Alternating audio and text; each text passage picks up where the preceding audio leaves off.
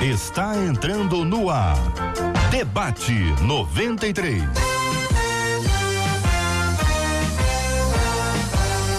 Realização 93 FM. Um oferecimento Pleno News. Notícias de verdade. Apresentação J.R. Vargas. E tá chegando daqui a pouquinho, tá chegando daqui a pouquinho no comando do debate 93.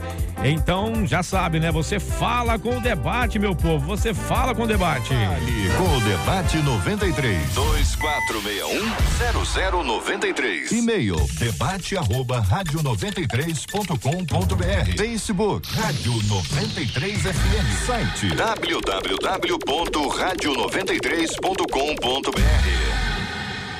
Mas não acabou não, tem mais um aqui, ó. Fale com a 93 pelo WhatsApp. 96803 8319. 96803 8319. Olha a festa! Olha a festa chegando, Marcelinha, Marcelinha. Cidinho, bom Eu gostei dia. da coreografia, foi legalzinho, assim, foi bem bacana. Que a gente que trabalha em legal. rádio para poder se comunicar com o outro, a gente faz assim. Faz o. né? Olha, As coreografias, assim. tá ao vivo esse Cid, negócio, hein, Marcelo? Solta aquele negócio pra mim. aí Tá ao ele- vivo, hein? Né? Então. Bom dia, com tchauzinho pra turma do Facebook. Nós já estamos aqui juntos até JR chegar. Tá vindo, tá aqui perto, mas o trânsito tá complicado. A gente tá com a-. essa presença inenarrável.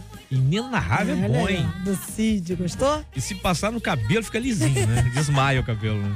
Inenarrável. E até lá você sabe que 968038319 é o nosso WhatsApp. Pelo WhatsApp você participa dando opinião no programa, mas só pelo WhatsApp você manda aniversário do pastor e da pastora, esposa do pastor e esposo da pastora, caso não sejam pastores. Também aniversário da sua igreja, com quantos anos a igreja está fazendo. Se for aniversário da sua cidade, manda pra gente que ao final a gente vai orar, tá bom, Cidinho? Maravilha, maravilha. Se quiser, também pode convidar a gente pra festa surpresa, que a gente provavelmente não vai, mas vai orar por todo mundo, até porque a gente é desses aqui, né? Pois muito bem, gente. Hoje nós hoje é terça-feira, dia 8 de outubro, ano 2019. É mais um dia que Deus nos fez e a nossa equipe já está prontinha para te atender com o maior carinho. Nossa querida Marcela Bastos, a nossa Elo Nascimento, nosso querido Jair Cardoso, nossa querida Kátia Regina. E claro, você pode participar com a gente, mandando as suas dúvidas, suas perguntas e participar aqui do nosso Debate 93. Falando nisso, gente, falando nisso, assuntos de hoje do nosso Debate 93. Minha família foi atingida por uma sucessão de perdas, uma sucessão de mortes muito próximas. Eu acho que isso é uma maldição. Como pode, em um. Como a gente pode perder em um curto espaço de tempo mais de cinco pessoas? Mais de cinco pessoas que morreram? Quais os sinais que apontam que a nossa vida pode estar sendo alvo de uma maldição? Existe alguma coisa que eu possa fazer para ficar livre dessa sentença maldita? Como descobrir se o que eu estou vivendo é uma maldição, uma coincidência ou fruto de uma semeadura errada? Esse é só para começar o assunto. Eu já passo aqui a bola e dou bom- o bom dia e as boas-vindas ao nosso querido JR que já chegou, e especialmente aqui ao pastor Osiel Nascimento da Igreja Assembleia de Deus em Queimados, o primeiro a falar sobre um assunto tranquilo, fácil, né, sem dificuldade. bom dia, queridão, seja bem-vindo. E já me despeço aqui, beijo para todo mundo. JR chegou e eu volto amanhã. Fiquem com Deus, tchauzinho. Por favor, meu caro pastor Osiel. Graça e paz vos sejam multiplicadas em Cristo Jesus nosso Senhor. É o assunto bastante importante porque distinguir entre maldição, coincidência e fruto de uma semeadura errada realmente requer bastante carinho, bastante cuidado. Eu costumo dizer, já para começar, que Números 23, 23, é claro, citando Jacó, mas a gente pega essa palavra para nós, para aqueles que estão no Senhor não vale encantamento. Esse negócio de maldição tem que ter muita preocupação. Mas, infelizmente, muitas pessoas acabam assumindo. Eu tenho um exemplo de uma família que a menina disse assim: a minha avó criou minha mãe sozinha, eu criei minha, minha mãe me criou sozinha, eu também vou criar minha filha sozinha. Então a pessoa já assume para si uma certa atitude errada. Então, durante o debate, nós vamos estar tendo tempo de dissecar esse assunto e certamente Deus vai edificar os nossos corações. Pastor Paulo César Braga, bom dia, bem-vindo. Sua opinião sobre o assunto, pastor. Bom dia, JR, bom dia, debatedores, amados ouvintes. Bom, eu acredito que há uma preocupação exacerbada, as pessoas elas se consomem tanto lembrando ou pensando naquilo que seus pais fizeram no passado e dão mais importância ao que seus pais fizeram do que propriamente as suas próprias decisões, aquilo que eles precisam fazer e nós, né, principalmente, precisamos fazer. Então eu acho assim, um desgaste muito grande. A Bíblia diz o seguinte, né, que a, a alma que pecar, essa morrerá. E a gente tem diversos exemplos na palavra de Deus que a gente deve se preocupar realmente com aquilo, com as nossas decisões, com as nossas responsabilidades enquanto cristãos. Se eu não me responsabilizo, se eu não é, é, vencer né, aí bota abre aspas, essa maldição, eu posso vencer com a minha obediência em Cristo. Então, não adianta eu ficar preso a um passado, me vitimizando, se eu, eu mesmo tenho responsabilidade com a minha própria vida. Pastora Carla Regina, nossa menina da mesa de hoje, muito bom dia, seja bem-vinda, pastora. A pergunta, uma delas, é, existe algo que eu posso fazer para ficar livre de uma maldição, de uma sentença maldita? Dentro desse quadro, quais sinais apontam que nossa vida pode estar sendo alvo de uma maldição? Bom dia, JR. Bom dia aos queridos ouvintes, aos debatedores à mesa, ao pessoal do ao vivo. JR, Romanos 8 vai dizer, versículo 1, que nenhuma condenação há para aqueles que estão em Cristo Jesus. Já fora dito aqui, os pastores que me antecederam, uma vida com Deus acaba trazendo para nós uma maturidade de discernir algumas coisas. Quando eu olho para a vida de Jó, você vê quantas coisas que ele perdeu. Nós já sabíamos do pano de fundo, o contexto já vai dizer que estava tudo no controle de Deus. E, e ele buscou em Deus aí a, a intimidade, a perseverança, a postura, para que o final dele fosse de fato de vitória. Então, para quem nos ouve, as tragédias da vida de fato mexem conosco a ponto de fazer-nos pensar o que, que, é isso, o que, que eu fiz de errado para estar tá passando por isso. Eu gosto do texto eclesiástico que vai falar acerca da reflexão que a casa de luto traz, e é um momento oportuno, acho que as grandes tragédias da vida, não só conosco, mas até com os demais, trazem para nós a reflexão. É momento de parar, refletir, botar a casa em ordem e aprender com tudo isso. Bispo Jorge Lima, que pensa o senhor sobre esse assunto? Bom dia, bem-vindo. Obrigado, JR. Bom dia. Bom dia aos queridos debatedores que já abriram com bastante propriedade aqui o tema. A você que nos prestigia, seja pelo rádio, seja pela rede. É, após o que já foi dito, a nossa compreensão, primeiro, eu quero me solidarizar essa ouvinte pela sua dor, pela sua perda. E, de fato, as tragédias humanas, elas nos fazem questionar a razão daquilo. Isso tem uma relação que a gente vai falar durante o debate, Vou, vou trazer aqui algum dado científico sobre isso mas a relação entre a dor e a justificação daquela dor. Né? Todos nós buscamos entender o porquê passamos por aquilo. Mas, seguindo a linha dos amigos aqui, eu quero também trazer um, um texto que está em Gálatas 3, 13, onde o apóstolo Paulo vai dizer: Cristo nos resgatou da maldição da lei, fazendo-se maldição por nós, porque está escrito: maldito todo aquele que se colocar ali sobre a, o madeiro. Então, essa palavra que já foi dita aqui nos mostra, nos mostra que, estando em Cristo, nós estamos resguardados de qualquer tipo de maldição. E o salmista foi muito feliz quando ele disse: aquele que habita no esconderijo do Altíssimo, a sombra do Onipotente descansará. Estando nele, respondendo a pergunta colocada aqui, nós nos colocamos debaixo da bênção e a maldição não pode nos alcançar. Minha gente querida, acompanhando a gente no debate 93 de hoje, quem está acompanhando a gente pelo Facebook, que Deus abençoe muito a sua vida, nossos ouvintes. Agora, bom dia a todos, com alegria, um privilégio estar com vocês. Agora, no, no tema de hoje, é, popularmente falando, existe essa ideia de que alguém fez um trabalho contra, botou o nome na boca do sapo, é, fez, fez um trabalho de feitiçaria é, tem olho grande, tem até olho gordo.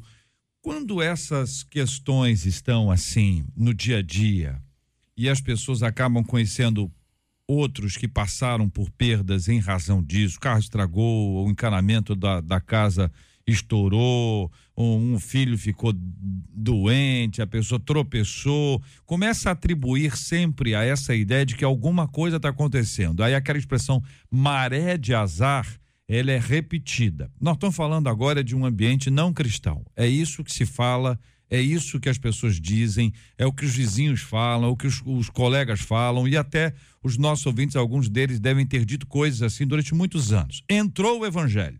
Entrou o evangelho. O evangelho, ele muda a nossa vida. Mas para muita gente é uma, uma mudança que demora um tempo ou ainda está no meio desse tipo de, de coisa. Como é que a gente luta contra isso com base no evangelho para reprimir não apenas a ideia do outro, mas a minha própria ideia que eventualmente lá no fundo a pessoa diz assim, só eu não acredito nisso não, mas pelo sim, pelo não. Sabe que negócio o cara fala? Sabe, pessoal, que faz assim? O cara faz assim, ainda diz assim, em nome de Jesus. Entendeu? Aí, quer dizer, pessoa, pelo sim, pelo não, vamos acender essa, essa velhinha aqui, pelo sim, pelo não. Você está entendendo, gente? Que a pessoa, de alguma forma, ainda está amarradinha. Eu penso, JR, que a gente tem que sempre sa- sair como base a palavra de Deus. Eu já no início, quando eu perdi, perdi meu pai e perdi meu irmão assassinado.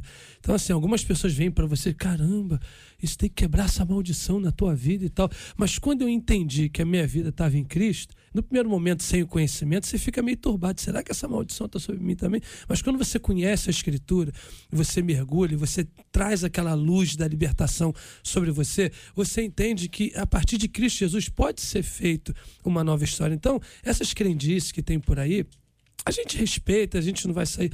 É, eu fui assim também um dia. Então, assim, eu creio que se as pessoas se esforçarem, estudarem, entenderem o que é quando Jesus fala: se o Filho do Homem vos libertar, verdadeiramente sereis livre. Livre não só do pecado, mas até dessas crendices mesmo. Livre dessas, dessas, desses mitos, sabe? Dessas coisas que, que se dizem e é que a gente acaba embarcando por falta de conhecimento. Então, eu acredito que, que a libertação, a luz da palavra bem entendida, faz com que a gente alcance uh, objetivos de Um libertação. convite à prática, né, JR, em detrimento da teoria. É, falando de, de algo pessoal, quando eu aceitei Jesus, pouco tempo depois, minha mãe faleceu. A associação bate a sua porta de uma coisa para com a outra. Mas a prática, a experiência com Deus faz com que isso seja dissipado. Eu costumo dizer que foi quando eu conheci o Consolador. É bem Jó mesmo. Antes o meu, eu, eu conhecia de ouvir falar, mas depois de uma tragédia, parece que agora de fato os nossos olhos o veem. E a experiência mais profunda que eu tive com Deus foi no luto. Isso é paradoxal? Pode ser, mas não tenho dúvida de que tudo de fato no controle de Deus está. Aí você tem uma decisão: ou vive pelo que crê, ou se apavora pelo que vê. E aí eu costumo dizer que eu podia reclamar pelo tempo que eu não mais teria, ou celebrar pelo tempo que eu tive. E aí qual é a decisão? Honrar o memorial de quem partiu. Ser o melhor que eu puder ser para honrar quem já partiu. Quem é que muda isso em nós? Porque de fato não parece normal. Mas essa metanoia, a mudança de mente, que só a mente de Cristo, só uma vida com Deus pode lhe proporcionar. E falar sobre isso sem dor, e falar sobre isso tendo paz. É possível para quem nos vê no ao vivo e para quem nos ouve. É possível com uma vida com Deus. Você fez uma colocação oh, muito clara aí sobre essa dificuldade. A pessoa chega no evangelho, então leva um tempo até mudar algumas coisas e às vezes, às vezes até incentivado, não aqui falando mal de ninguém, por algumas igrejas que quebra de maldição, começam a incentivar muito essas coisas e às vezes não biblicamente falando, não vão abrir essa questão, mas é interessante que é importante o ensinamento, que a igreja, que os pastores, que a liderança estejam preocupados realmente em ensinar os, que aqueles que estão em Cristo, além de ser novas criaturas, coisas velhas se passaram, sim, mas também existe uma maldição que foi quebrada, que Jesus jogou na cruz do Calvário. Então, comecei a ensinar isso. Eu estou fazendo um, um, um anivelamento lá com a nossa igreja, com, eu estou chamando alguns da liderança, não os pastores em si, mas alguns que estão na liderança, estão falando, estou falando sobre assuntos preliminares, lá, aqueles, lá, lá rudimentares. E nós estamos descobrindo que muitos de nós da igreja estamos faltando esses assuntos básicos. Então, para que a gente ensine, nós temos que ter noção do, daquilo que realmente a Bíblia diz. Então, o assunto maldição, quebra de maldição, como a, ouvinte acabou de dizer aqui, por que é que está acontecendo? Minha família foi atingida por uma sucessão. Ou seja, tem coisas que realmente são inexplicáveis. No momento não dá para explicar. A pastora Carla falou sobre fé, sobre mudança de postura. Na adolescência, Ou enfrenta, na adolescência. A perda na, foi na adolescência. Na adolescência. É mais então, difícil. Né? Mudança de postura. Ela não explicou o que aconteceu aconteceu. Por que, que isso aconteceu? Ela mudou de postura. Ou eu celebro a vida da minha mãe, que foi importante para mim, ou fico aqui penalizando a perda. Então, olha a mudança de postura. Isso também se aprende com a palavra, isso se aprende com a experiência, como a pastora Carla acabou de falar, e nós vamos ter novas posturas, porque certas coisas são difíceis de explicar. Mas uma coisa é certa: quem está em Cristo não tem maldição. É, eu vejo, JR, é, isso como algo muito natural. Tá? E eu vou dar aqui um dado rápido, superficial a respeito. É, o ser humano ele é emocional e racional. E a, a parte que vai gerenciar as emoções, que é o nosso lado direito do cérebro, essa parte a, é ela que percebe a dor, é ela que percebe a falta de alguém, é ela que percebe o sentimento de perda. É justamente aqui, nessa parte direita do cérebro, que é a parte emocional. Automaticamente a dor ela precisa ser compreendida. Aí entra o racional que precisa responder essa parte. O lado esquerdo vai tentar responder isso. Ele busca por que, que houve, por que aconteceu. Uhum. Tanto que, quando se trata de uma tragédia uh, ou um fato com uma pessoa de mais idade, isso é melhor compreendido quando é com uma pessoa uh, de menor idade, porque a, a, parte racional ela vai buscar justificativas. E quando essas partes trabalham de maneira uh, harmônica, dentro do hipocampo, que é onde há a compreensão, aquilo há o sentimento de conformismo, é, de confortação, né? É uma certa quietude de espírito. Porque o cristão, ele compreende melhor. Quem vai, por exemplo, no sepultamento de um cristão, percebe a diferença de um sepultamento de uma pessoa que não é cristão. Porque o cristão, ele consegue relacionar bem essa parte racional e emocional, porque o racional vai, vai na palavra, vai, vai na busca da compreensão de que vai encontrar com Cristo, de que aquela, foi Deus que quis, que Deus está no controle, etc, etc. O emocional, ele consegue transmitir esse sentimento de paz que foi falado aqui eu consigo ter mais paz quando eu estou em Cristo. Por isso, você que é, sofreu perda, você que tem passado por esse momento, estar em Cristo para você é um resguardo também das suas emoções, né? E finalizando, ah, quando eu creio e coloco na minha mente, no meu racional, o que está em Colossenses 2,14, havendo riscado a cédula que era contra nós nas suas ordenanças, a qual de alguma maneira nos era contrária e atirou do meio de nós e a cravou na cruz. Quando eu compreendo isso racionalmente, eu consigo amenizar qualquer dor ou qualquer enfrentamento doloroso que eu tenha na minha vida. Deixa eu ver se eu consigo é, é, perguntar algo e de alguma forma vocês explicarem o seguinte: a gente está falando sobre datas, né? Sobre perdas. O caso da ouvinte aqui, várias perdas ah, numa hipótese aqui, me parece que no fundo, no fundo tem uma ideia de que se não tivesse tido encontro com Jesus, não haveria as perdas. Na, na, na, hipótese, né? De que depois que conheceu Jesus, a minha vida começou a dar errado, rapaz, eu perdi emprego, meu carro. A pessoa começa a relacionar fatos ruins a isso, como se fosse consequência disso. Na cabeça de quem julga ser uma consequência disso, está entendendo que ah, há uma ação espiritual não é? Porque está tá associando uma questão espiritual do encontro com, com Cristo a todas essas perdas, ou seja, o grande lance da sua vida, o ponto aqui que marca é esta questão espiritual. Um outro entendimento, um outro entendimento que me parece também importante ser com, compartilhado é o seguinte: a, a gente viveu perdas. Eu poderia ter vivido essas perdas solitariamente. Sim. Mas Deus, por sua infinita graça e misericórdia, ele se revelou a mim e me deu o privilégio de conhecê-lo antes de enfrentar essas perdas, para que no período das perdas eu pudesse desfrutar do consolo dele e da graça dele sobre a minha vida. Aí usando o exemplo da pastora Carla, ao conhecer a Jesus Cristo e ser alvo do amor de Deus, de ser impactada pelo Espírito Santo e identificar o consolador na sua vida, ela estava protegida pelo Senhor para poder vencer essa etapa difícil e complicada.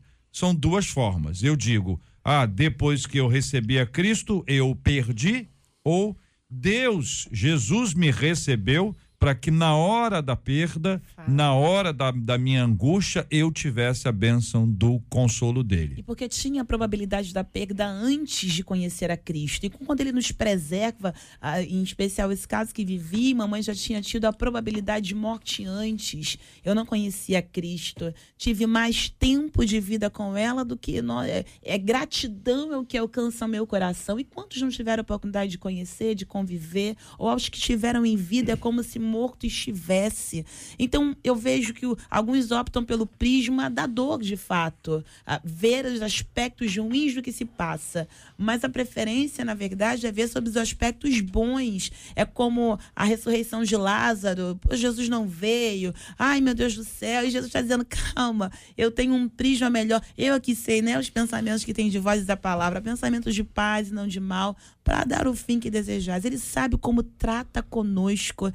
Ele sabe como ler, como trata com barro. E, e da nossa parte, é incoerente pensar que do nosso jeito vai ser melhor.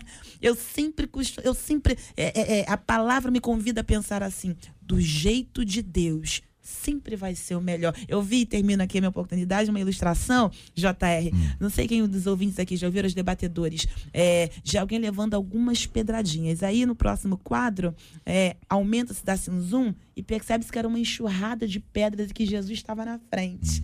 E que só pequenas pedrinhas que bateram e que estava atrás de Cristo. Uhum. Alguém está reclamando das pequenas pedradas, mas Jesus segurou a maior de todas elas. Uhum. Sou grata pela salvação Amém. e isso não consegue anular a, a, toda a dor que pode bater à minha porta. Ela é confrontada pelo amor de Jesus pela minha vida. Isso tem muito a ver, pastora Carla, dentro da pergunta do JR, a maneira como a gente interpreta, é não é? Eu vim a Cristo e coisas começaram a acontecer.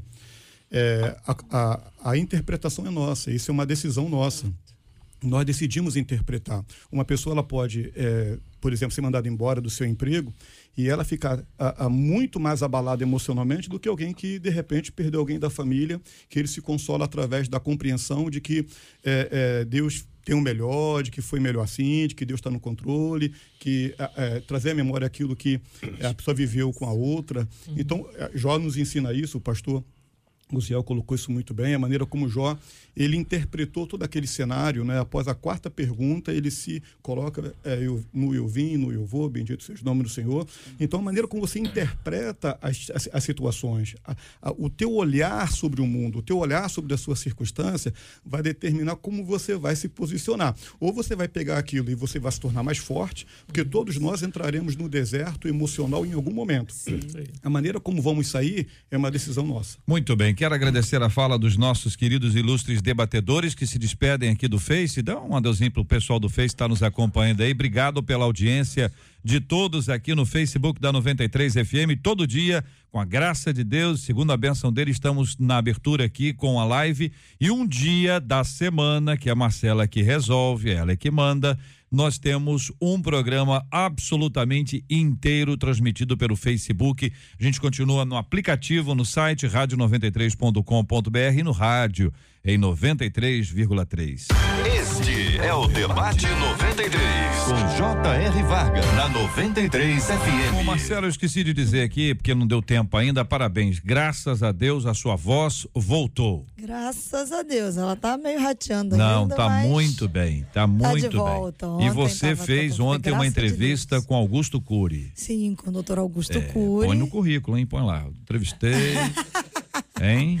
É, tadinho, ele conseguiu me ouvir. Ele estava no aeroporto vindo para o Rio ah. para aquela palestra que nós sorteamos aqui. E aí, antes dele entrar no avião, a gente conversou por telefone e ele falou exatamente sobre o gerenciamento das emoções. Foi o tema da palestra que ele deu ontem aqui. E você o entrevistou e essa entrevista foi gravada? Foi gravada. E nós vamos reproduzir aqui. Reproduzi-la já já. Dela. Então, daqui a pouquinho, a Marcela uh, fez uma entrevista com o Dr. Augusto Cury, que é uma pessoa extraordinária, super conhecida, um grande autor, uma pessoa ótima, simples e que traz para gente aqui estes ensinamentos sobre a questão do gerenciamento de emoções. Eu acho que seria uma ótima ideia se você compartilhasse com mais gente sobre esse assunto, porque certamente vai ser uma bênção de Deus para a vida de muita gente que está nos acompanhando. Podia até entrar ao vivo pelo Instagram, né? Ei. Não é? Ah. Aí, eu acho ideia, que é uma, uma ideia que surge Ele assim. Ele fala assim e olha pra eu, mim. Eu, eu, eu, eu, gosto da ideia ao vivo. É. Gosto do negócio que vai acontecer agora. Ele gosta. Ele gosta de jogar tá fogo certo? no parquinho. 11 horas e 28 minutos aqui na 93 FM. Estamos juntos no Debate 93. O Banco Santander vai ter que pagar 30 mil reais de indenização a uma ex-funcionária que foi chamada de burra por seus chefes quando ela anunciou que estava grávida. Ela trabalhava em uma agência de Varginha, lá em Minas Gerais, e ouviu durante uma reunião de trabalho que ela estava assinando um contrato de burrice ao engravidar e que ela não tinha estrutura para gerar um filho. A bancária saiu da sala aos prantos e depois comprovou ao Tribunal Superior do Trabalho que sofreu abalo psicológico durante a gestação em decorrência da atitude da empresa. E a gente pergunta como controlar as nossas emoções e os nossos pensamentos quando nós somos atacados com palavras assim, que são palavras de morte. Por outro lado, como não sermos nós a pessoa que mata a outra com palavras? Citamos Tiago 3,9 que diz: Com a língua bendizemos o Senhor e Pai, porém com ela amaldiçoamos nossos semelhantes que são criados à imagem de Deus. Queridos debatedores, que pensam vocês sobre esse assunto? Cara foi mal, né? Eu, como mulher aqui, menina da mesa, né? É, é terrível. Provérbios 4, 23 fala sobre todas as coisas que devemos guardar para guardarmos nosso coração. Uhum. Mas é muito difícil quando você não espera, É. né? De quem vem. Ela não esperava que fosse assim. E, e se você não tiver, de, de fato, seu coração guardado, você acaba sucumbindo. Hum. Assinando um contrato de Você burrice. vê, mas também ela correu atrás dos seus direitos. Eu Claro. acredito que isso sacia um pouco do abalo. Deixar claro que não deveria ter feito assim fica uma lição para quem de fato fez para nunca mais fazer com ninguém. Efésios vai falar que nenhuma palavra torpe deve sair da nossa boca. Já vista que tem a, a posição de quem ouve é abalado, mas também, infelizmente, tem a posição de quem fala. Então, que da nossa boca saiam palavras que for produzir edificação aos que ouvem. Esse é o conselho bíblico. Interessante aqui que o versículo 10, que é logo o seguinte do que a, a Marcela acabou de ler, diz assim: De uma mesma boca procede bênção e maldição. Meus irmãos, não convém que isto se faça assim. Porém, infelizmente, isso é mais comum que a gente imagina. Eu, por exemplo, uma colega nossa lá, uma irmã lá das igrejas, uma obreira, ela ficou grávida do terceiro filho. Eu falei com ela assim: vem cá, cuidado, porque vão chamar você de doida, porque num tempo como esse, você está com o terceiro filho, porque isso aconteceu comigo, com a minha esposa, que eu também tenho três filhos, mas é benção para sua vida. E falei, falei, falei. Ela falou, pastor, o que foi? Já me falaram. Já tinham falado. Eu, eu pensei que eu tinha me antecipado, que as pessoas iam falar, e as pessoas não param para pensar. A, a irmã já está grávida. Tem gente que não tem nada na cabeça. Já Tem gente aconteceu. que não tem nada na cabeça. Aí como é que você vai dizer? Você tá louca? Três filhos num momento como esse, criar um tá difícil. Pra quê? Falar uma palavra que não vai nem ajudar. Agora, esses patrões aqui, esses chefes, eles não falaram uma palavra dura, eles foram absolutamente errados. Eles falaram o quê? Assinando um contrato de burrice. Fizeram uma análise, isso é um grande erro das pessoas. Fazer uma análise segundo os pensamentos dele, sobre aquilo que está vendo. E como eu gosto muito de falar sobre oratória, eu falo sobre ponto de vista. Você não pode falar para uma pessoa baseado no seu ponto de vista, como se tivesse o correto. Você pode dar um conselho e assim essa pessoa pedir. Então, que bom que essa ouvinte, embora tenha sido impactada negativamente dessa forma, ela correu atrás dos seus direitos e, para a glória de Deus, certamente ela foi bem-aventurada. E cabe a nós essa, essa, esse chamamento à responsabilidade. Não é bom que isso aconteça, mas infelizmente é mais normal que nós eh, podemos imaginar. E que nós possamos verdadeiramente atentar para esse detalhe tão importante. Eu estava pensando aqui, que arrogância desse gerente, desse chefe. É porque errou duas vezes. Primeiro, por ser arrogante de saber, de achar que ele que vai dizer a hora que a outra pessoa tem que ter um filho. E segundo, que o desrespeito, de respeito à história do casal, de respeito ao sonho. Se ele De soubesse, não podia se falar. foi doideira pra ele, mas pra ela foi um planejamento, pro marido foi um planejamento, porque ela estava feliz. Então, assim, eu não me dá o direito de intervir na vida das pessoas e com brutalidade. Eu acho que posso até dar opinião na vida do pastor JR. Agora, a partir do momento que eu invado a sua privacidade, Digo pra ele, usando palavras de baixo escalão, palavras duras, de uma, uma mulher, e principalmente por ser uma mulher, uma violência aqui. A gente está aí né, falando sempre de violência contra a mulher, não foi uma agressão física, mas isso aqui é de uma agressão brutal, maligna, é um abalo psicológico terrível que ela ainda teve forças para poder recorrer, porque do contrário, algumas pessoas são mais. eh, se sentem mais emocionalmente, podia até perder esse E filho. olha quando vem do próprio médico isso aí.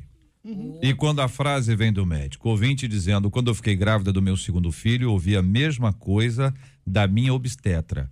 E mesmo eu falando que Deus me proveria tudo, já que minha filha era um milagre, pois eu tinha dificuldade de, de engravidar, ela disse que a minha fé era burra.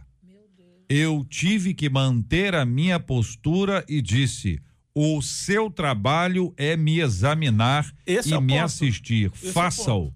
Ela ficou espantada, mas fez conta que é nosso ouvinte. É, esse gerente aqui, na, na fala que do pastor Paulo César ele já colocou, ele disse para a funcionária que ela não tinha estrutura para poder gerar um filho. Ele, na verdade, aqui não tem estrutura para estar onde está. Porque é, fazer um curso, se habilitar para uma função é uma coisa. Agora, estar habilitado emocionalmente para aquilo que você vai fazer é outra coisa. Ele não tem estrutura é, é, é emocional, condições, e não importa aqui como foi o dia dele. É um comportamento que não se tem. A gente não tem o direito de extravasar para ninguém as nossas agruras. Agora, a atitude aqui, ela demonstra realmente uma relação é, entre o pensamento e as emoções. Né? A- a- o pensamento dele foi é, de realmente de condenação, como muito bem colocou o pastor Ziel. Ele, pela sua ótica, por ele achar que o, o tempo Era o hoje não é para isso, que não é o momento, tal. Então, já que não é o momento para mim ou para outros, para você também não é. Então, é uma é uma mania, é um vício de comportamento que o ser humano tem de querer enquadrar o mundo no seu olhar. Isso aí. Se a pessoa quiser ter quatro, cinco filhos, não é problema dele. É responsabilidade daquela pessoa. e ainda que o você, e ainda não que você é. Dialogar sobre esse Isso. assunto, você está colocando, está tá justificando, ó, cuidado com isso, olha, a situação não tá, ó, o mundo não tá, ó. Mas isso é antes, né? ia Sim, é uma é antes, conversa. Você pega, você pega uma mulher que já Já é, está. já é mais sensível quando está grávida, Isso. né? Ela já fica muito diferente. Isso aí. É um momento completamente diferente. O camarada faz isso. Se ele tinha, por exemplo, não, porque você receberia uma promoção e você não receberá agora, porque você vai ficar não sei quantos meses fora. Estou dando um exemplo aqui, Aham. por hipótese, estou tentando amenizar. Ainda assim não seria justificativa. Não tem. Para dizer que a mulher que engravidou está fazendo um contrato de burrice. Deixa eu dar um É. exemplo aqui prático rapidamente, pastor. Olha só. Eu tenho, não vou falar aqui o nome dele, mas ele, eu tenho um- hoje um excelente diácono na nossa igreja. Quando jovem, ele me procurou no gabinete e falou assim: Pastor, engravidei a minha namorada. Aí eu falei para ele assim: né, tem tempo para conversar. Sabe aquele sonho que você tinha com ela? Ele, sei, pastor, acabou tudo. Aí ele ficou assim olhando para mim. Vamos escrever outro agora com uma menina no meio. Porque o sonho que vocês tinham não tinha uma criança. Agora tem uma criança. Mudou o cenário, tudo. Mudou É. o cenário. Agora vocês daqui, poxa, pastor, lembra da nossa igreja, envolvemos-nos com a obra de Deus, para não sermos envolvidos pelo mundo, eu não cumpri, eu acabei antecipando as coisas. Tudo bem, aconteceu. Agora vamos escrever outro. Ele olhou para mim sorrindo. Aquela palavra que impactou no primeiro momento e falou: que isso, pastor, acabou? Eu falei: não, vamos escrever outro, agora com a menina no meio. Hoje ele é um excelente diácono, casadíssimo, uma menina linda lá na Parabéns, igreja, a pastor família está lá. Parabéns. Não Então, matou, né? Não pode Tra- matar, já tratou, aconteceu, tratou o gente. assunto. Convidou, Tratou o Deixa eu dar bom dia para quem está assim, né? acompanhando a gente pelo Instagram da 93 FM. Já estamos transmitindo aqui ao vivo para o Instagram da 93 FM. Se você está no Instagram, corre lá no Instagram e participa aqui com a gente do nosso debate 93. A turma está entrando, chegando. Bom dia a todo mundo. Um abraço para todos. Que alegria ter vocês aqui do Instagram com a gente também aqui na 93 FM. Deus abençoe. Ah, quando ele diz isso aqui, essa expressão é uma expressão braba mesmo, né? Assinando um contrato de burrice ao engravidar e que eu não tinha estrutura para gerar um filho. Ela, a, a história conta aqui, a matéria conta que ela saiu aos prantos, enfim, e foi buscar os direitos dela.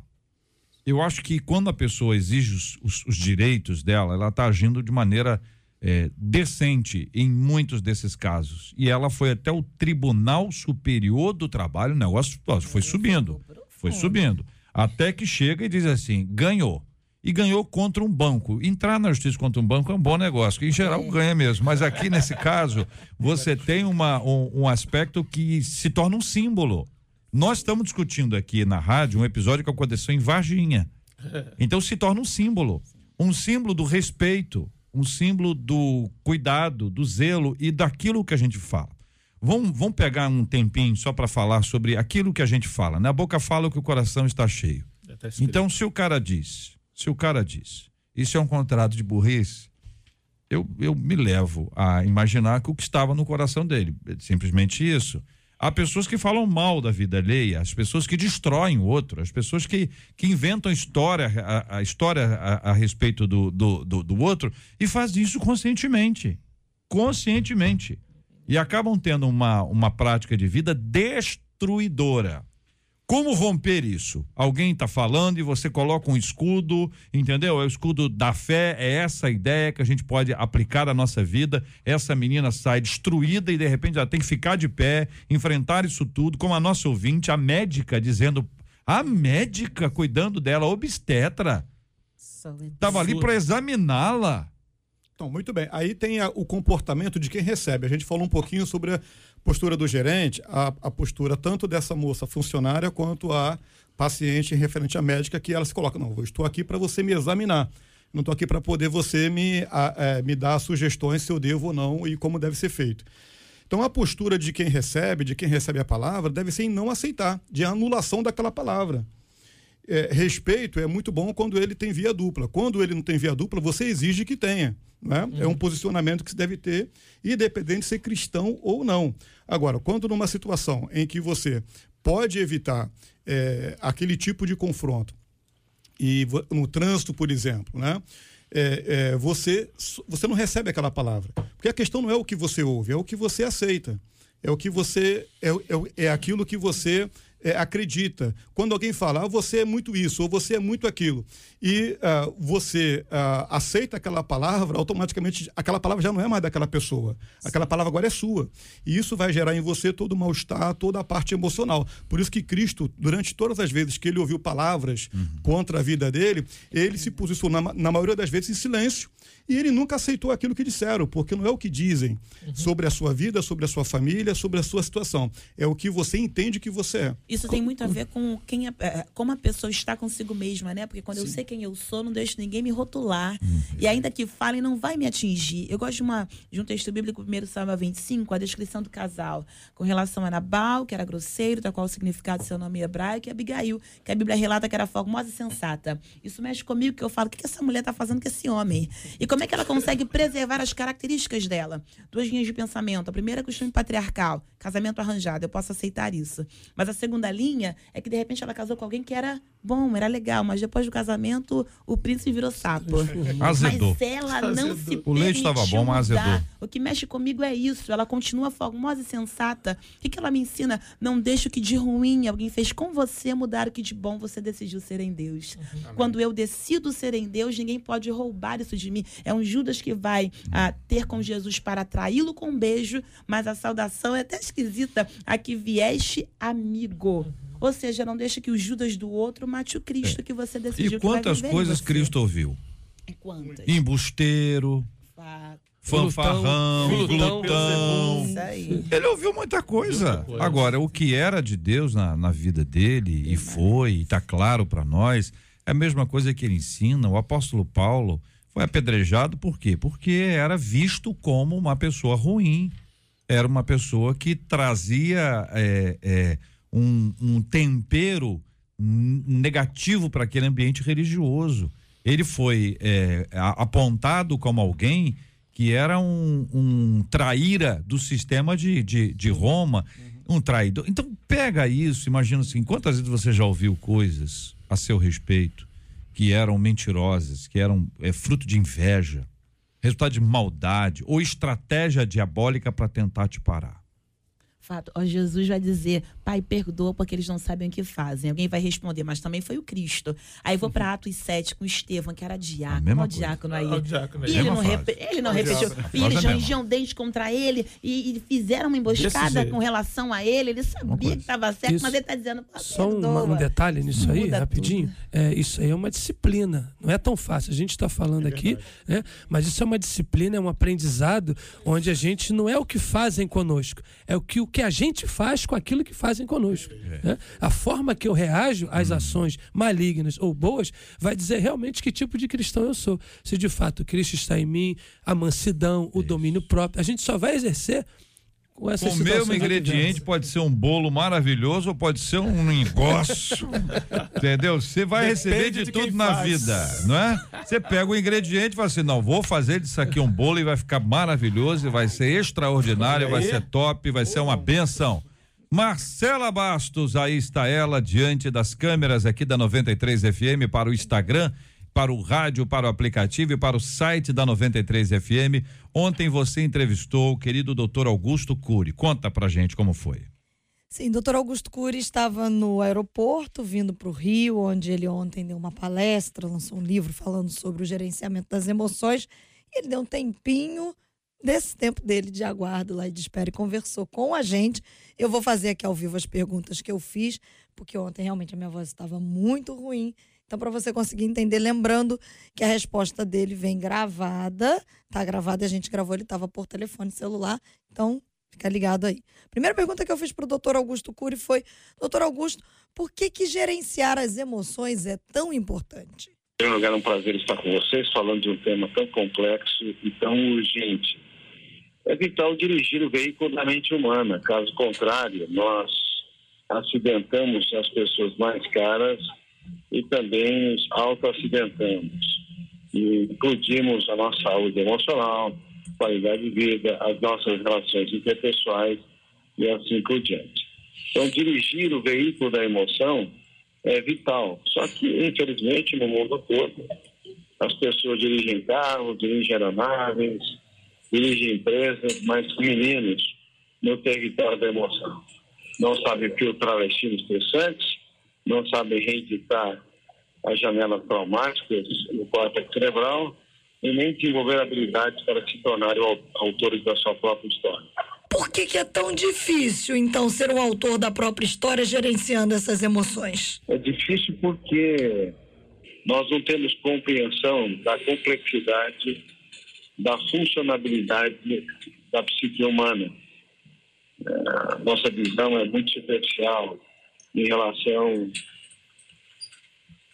como nós construímos pensamentos, como se desenvolve os sentimentos e como o nosso eu, que representa a capacidade de escolha, pode, de fato, exercer autonomia para ter autocontrole mínimo, aceitavelmente mínimo, para que uma pessoa possa ter saúde emocional, uma mente livre e criativa, numa sociedade altamente estressante.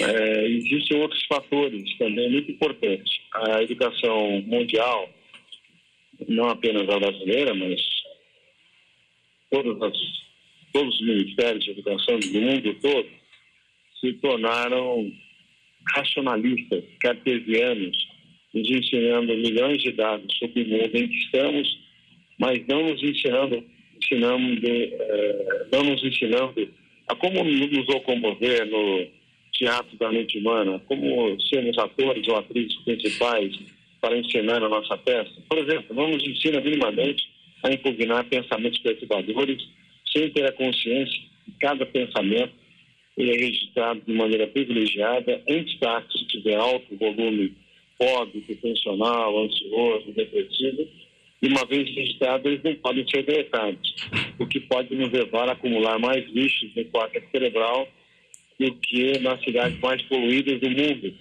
Além disso, podem produzir cárceres mentais. Por exemplo, uma pessoa que cobra demais de si mesma, ela está apta para trabalhar numa financeira, mas não para ter uma bela história de amor.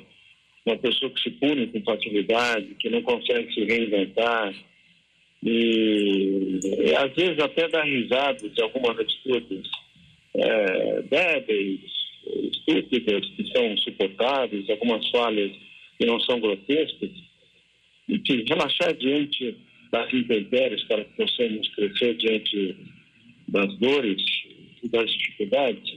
Uma pessoa que não tem essa postura, ela constrói seus cárceres mentais. Ela é prisioneira dentro de si mesma. Tem medo que os outros pensem mal de si, medo da crítica, medo de falhar, medo do futuro e assim por diante. Nós estamos aqui ouvindo a entrevista que a Marcela Bastos fez com o doutor Augusto Cury. Continue, Marcela. E existem sinais que mostrem aí que as nossas emoções estão bagunçadas e não estão gerenciadas? Existem sinais bem evidentes. Número um, sofrimento por antecipação. grande parte das pessoas sofrem pelo futuro. E isso é uma falta de gerenciamento das emoções e dos pensamentos. Se eu sofro por aquilo que não aconteceu, se houver problemas, problemas é, que ainda não se não se engendraram, e que talvez não aconteça como eu desenho, então eu e qualquer pessoa na humanidade gasta energia emocional inútil, energia cerebral inútil. Outro sintoma importante é ruminar perdas, mágoas e frustrações. Quem rumina o seu passado, ou seja, as experiências mais traumáticas que têm mágoas, perdas e frustrações, os cristãos são especialistas nisso, eles falam de um Cristo que muitas vezes não conhecem, porque não, não trabalharam as ferramentas é, de gestão da emoção que ele propôs amplamente para os seus discípulos. Enfim, quem rumina o seu lixo mental é alguém também que não tem minimamente o gerenciamento das emoções. Outra, outro sintoma importante é acordar cansado, revelando uma hiperconstrução de pensamentos, impõe um desgaste de córtex cerebral intenso. Também dor de cabeça, dores musculares, nó na garganta, aumenta a pressão sanguínea, frequentemente revelam sintomas psicossomáticos que representam gritos de alerta de um corpo que está suplicando para o ser humano mudar o estilo de vida, mas infelizmente as pessoas continuam sendo julgadoras, ansiosas, críticas, oficiistas, tendo a necessidade neurótica de os outros gravitem na sua órbita, tendo a necessidade ansiosa de serem ser perfeitos, e assim por diante. Então, esses sintomas, somado a outros, como déficit de memória, esquecimento, bem como dificuldade de conviver com pessoas doentes, também são sintomas que revelam que o veículo da emoção não tem nenhuma gestão. As pessoas podem ser líderes espirituais, aliás, índice de suicídios entre pastores é muito alto, índice de depressão entre pessoas das mais diversas religiões também é muito alto, o índice de doenças somáticas é alto, não apenas em pessoas que não têm uma religião, mas também pessoas que têm uma religião. E que não sabem proteger a sua mente, entendeu? Não sabe minimamente ter um eu que é um bom advogado de defesa, evitando que daquele que controla, criticando ideias especuladoras e determinando estrategicamente gerir sua mente e escrever os capítulos mais nobres nos seus dias mais Também o índice de, de, de suicídio entre padres é alto, entre pessoas católicas. Enfim, na verdade, a humanidade está num passo muito grande. Nós estamos adoecendo rápido e coletivamente uma era da intoxicação digital e, frequentemente, somos ótimos para os outros, mas carrascos de nós mesmos. Muito bem, estamos aqui acompanhando, minha gente, a entrevista com o doutor Augusto Cury, feita pela Marcela Bastos. E já que falamos sobre líderes e estamos falando para cristãos, a Bíblia, doutor Augusto, nos ensina sobre o gerenciamento das nossas emoções? Bom, as pessoas elas têm uma visão muito superficial é, do homem mais inteligente da história. Eu fui um dos maiores ateus que fizeram nessa terra. Hoje eu não sou mais ateu, mas não defendo especificamente uma religião. É, mas olhando sobre a perspectiva da psiquiatria, psicologia, sociologia e psicopedagogia, nós vamos nos assombrar com o treinamento que Jesus fez para com seus discípulos antes da sua morte, durante mais de três anos. Ele, ele por exemplo, lhes ensinou a desenvolver altíssimo nível de resiliência.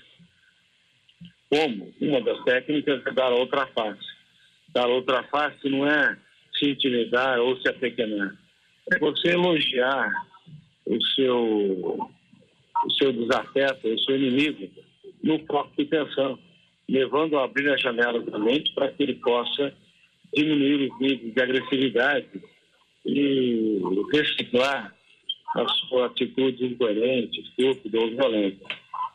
violenta. Bom, enfim, dar outra face é você, no foco de tensão, abraçar mais e julgar menos os seus filhos. É você dizer para sua esposa aonde errei não soube é, dizer para o seu marido o que eu posso fazer para te tornar mais feliz. É um professor, no ato que um aluno é, o desacata, dizer que ele, ele não é mais um número na classe, mas que o professor tem orgulho de tê-lo na plateia, um aluno insubstituível, de que ele deveria pensar no seu comportamento, e que ele se sentiu ferido pela reação do aluno. Mas quando o professor dá outra face, elogia, exalta quem erra, ele tem possibilidade de não piorar o seu aluno, como frequentemente ocorre, mas levá-lo a ser protagonista da sua própria história, desenvolver consciência crítica.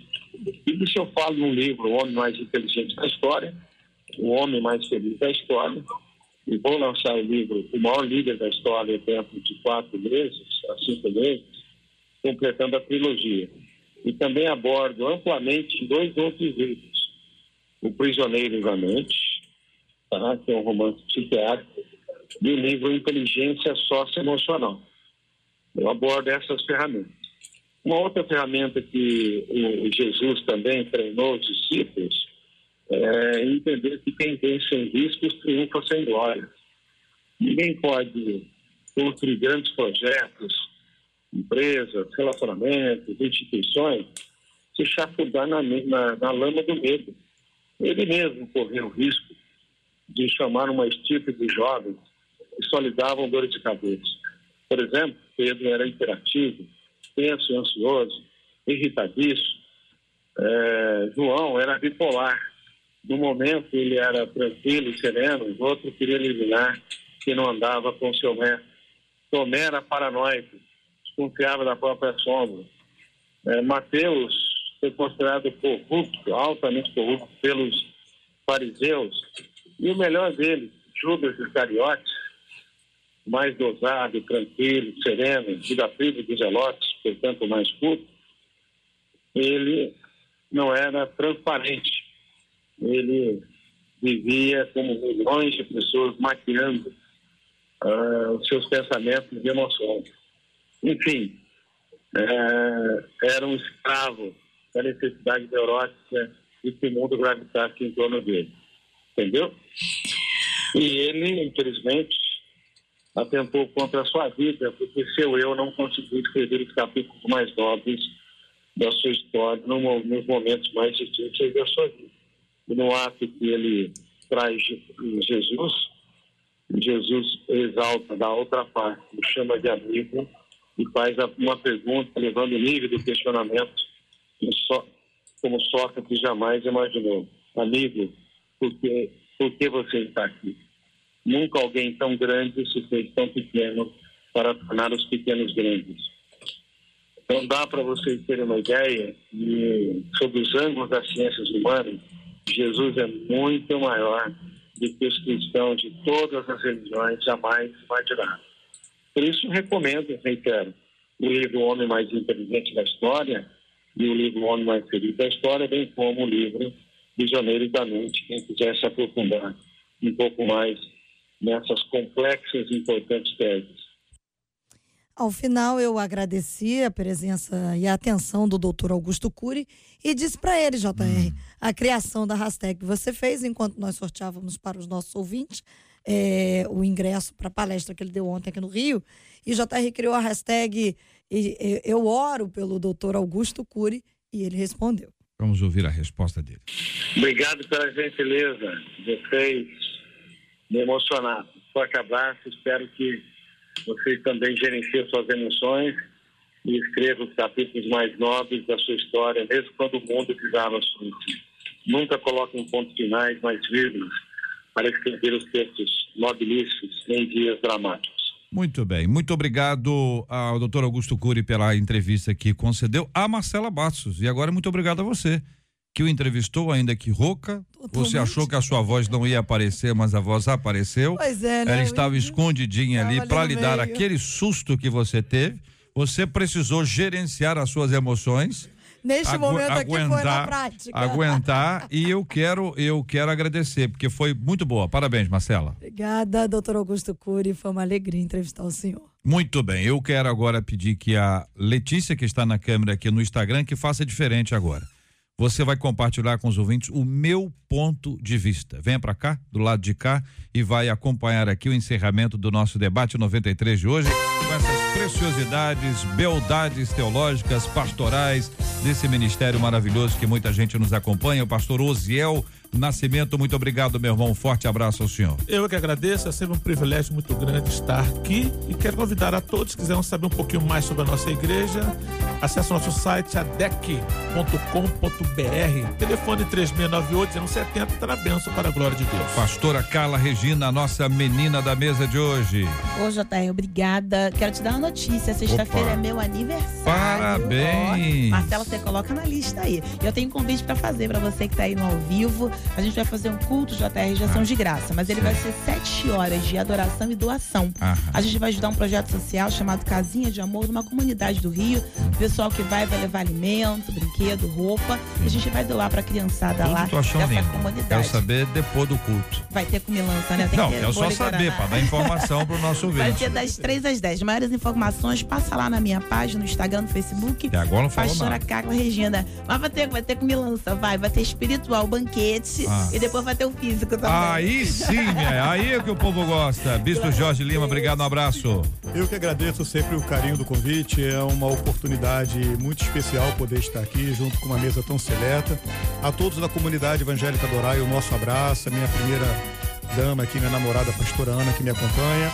E que Deus possa abençoar os nossos ouvintes no gerenciamento de suas emoções, no trato com as suas dificuldades, sabendo que o Espírito Santo nos capacita para ser pessoas melhores. Pastor Paulo César Braga, obrigado, um abraço, meu irmão. Obrigado, JR. É sempre um prazer estar aqui. E hoje, mais uma vez, foi uma aula, né? A gente vem para colaborar e a gente acaba aprendendo. Parabenizar você, Marcela, produção, por essa entrevista tão relevante. E mandar um beijo para os nossos ouvintes.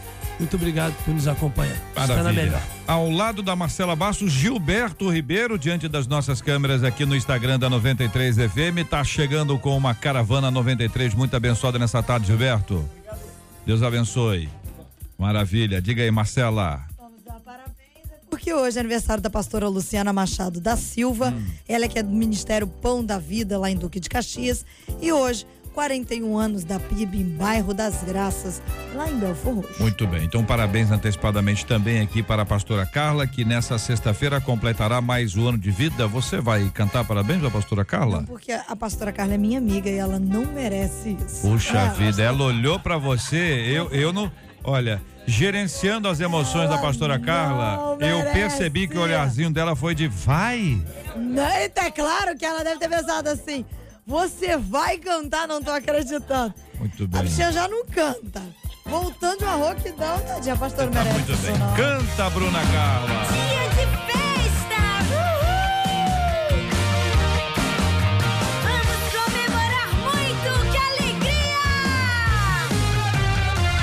Sexta-feira então a pastora completando mais um ano de vida. Para nossa alegria, vamos celebrar. Quero agradecer a você que está nos acompanhando aqui também na 93 FM. Você está nos acompanhando no Spotify. Estamos no Spotify. Fale comigo, pastor Paulo César Braga.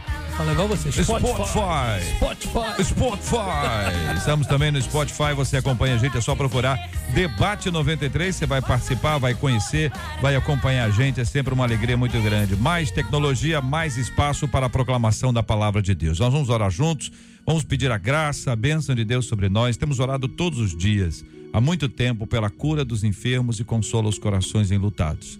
A gente que num dia ri, no outro dia chora e chora com os que choram, nós choramos juntos e pedimos a bênção e a graça do Senhor. Vamos orar, queridos irmãos, em nome de Jesus.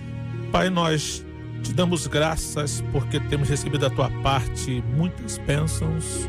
Participar desse debate, aprender com o Senhor tem sido maravilhoso. Um momento também é de pedido, porque sabemos que, como foi falado, muitas famílias estão sendo atingidas por uma sucessão de situações inexplicáveis que, com o teu amor, certamente serão alcançados e poderão lidar com todas essas problemáticas. Que a tua mão esteja sobre aqueles que estão enlutados de uma forma muito especial. Deus, que possa curar com a tua mão poderosa, porque tu és ainda nosso Jeová Rafá. Seja sobre cada família que agora se entrega ao Senhor e diz: precisamos de ti. Entregamos nas tuas mãos também a liderança dessa rádio, bem como todas as programações, que sejam sempre com esse objetivo único de glorificar o Senhor, e em segundo plano também edificar as vidas. Seja com a pastora Lúcia, que completa mais um ano de vida, bem como com a PIB de Bairro das Graças, que completa 41 anos. Que esse ministério possa ser fecundo para a glória e honra do nome do Senhor. Seja sobre todos nós a tua bênção, bem como toda a família aqui representada, no nome de Jesus. Amém. Que Deus te abençoe. Você acabou de ouvir Debate 93.